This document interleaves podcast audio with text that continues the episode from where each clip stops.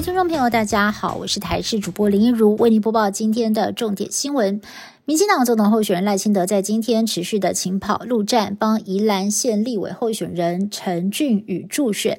尽管呈现了三强鼎立的态势，赖清德浮选力道再增强。赖清德也批蓝白都不是社会主流民意，一个要接受九二共识，一个喊出两岸一家亲，只有赖萧佩才是代表信赖台湾这条路。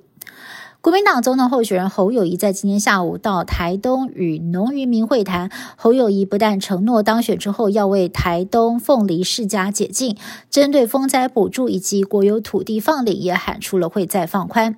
而侯友谊勤跑陆战的同时，副手搭档赵少康也在网络直播上回应先前自曝的二十岁在台北买三间房的争议。赵少康强调不是炫富，只是点出问题，希望帮青年解决买房难题。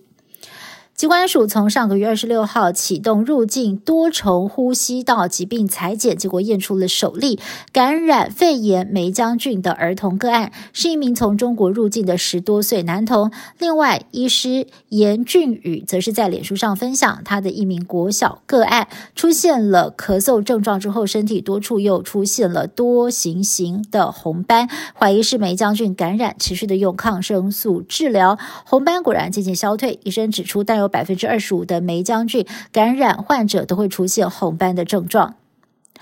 中共借选再出招，国台办在北京举办座谈，邀请两三百位台商协会的会长出席。除了宣传统战思想，也鼓励台商明年一月份踊跃的回台湾投票，支持特定政党的候选人。而对此，行政院副院长郑文灿表示，相信台上都是身不由己，只要回台湾都能展现自由意志。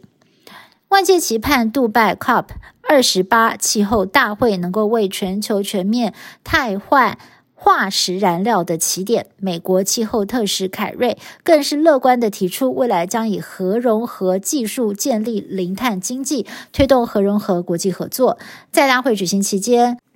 位于日本茨城县的核融合反应炉也正式的点火运作，虽然属于实验性质，不过将提供有助日后研究的大量数据。近几年，美国各地核融合实验也先后宣布取得了重大突破。俄罗斯联邦上议院在七号通过决议，二零二四年三月十七号要举行总统大选。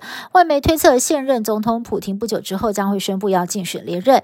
由于俄军守住了前线，西方援助乌克兰减少，普京信心爆表。美国总统拜登急呼国会通过援乌法案，以免美军卷入乌俄战争。